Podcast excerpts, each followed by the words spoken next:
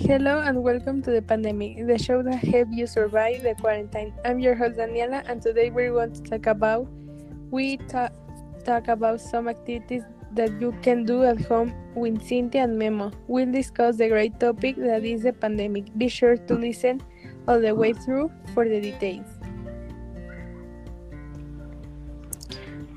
Tip objective of doing this podcast is to know is are during this uh, pandemic. There is more because some have come one school.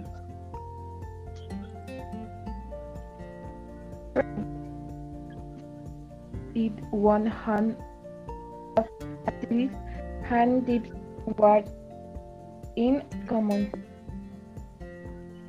And what else? And you home? Do you want to get rid of your stress? Come to school with a glow up. We will recommend some channels where to exercise. It is not necessary to attend to a gym.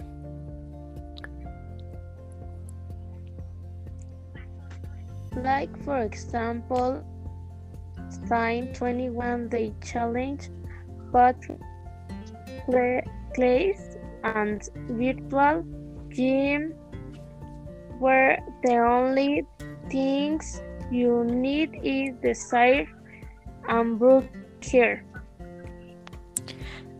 Tag us on Instagram if you do some of those exercises using the hashtag I want my glow up at home. And you, thank Jamilet?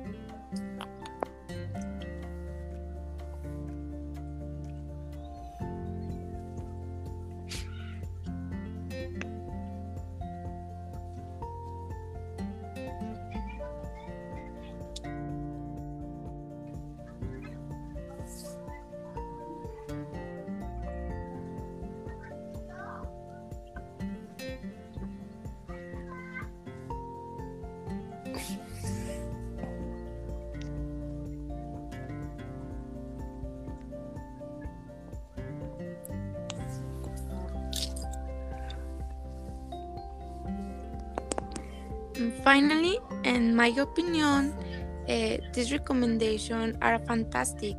In my cause, I occupy my time in doing my favorite activities. So, as taking care of my skin, taking care of my health, exercising, visiting my loved ones, and reading and watching movies in my spare time.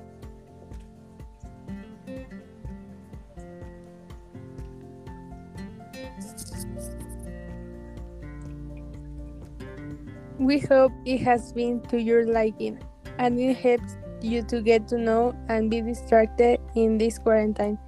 Find us on our social networks such as 2020 Pandemic on Facebook, Instagram, and Twitter for more information and other podcasts.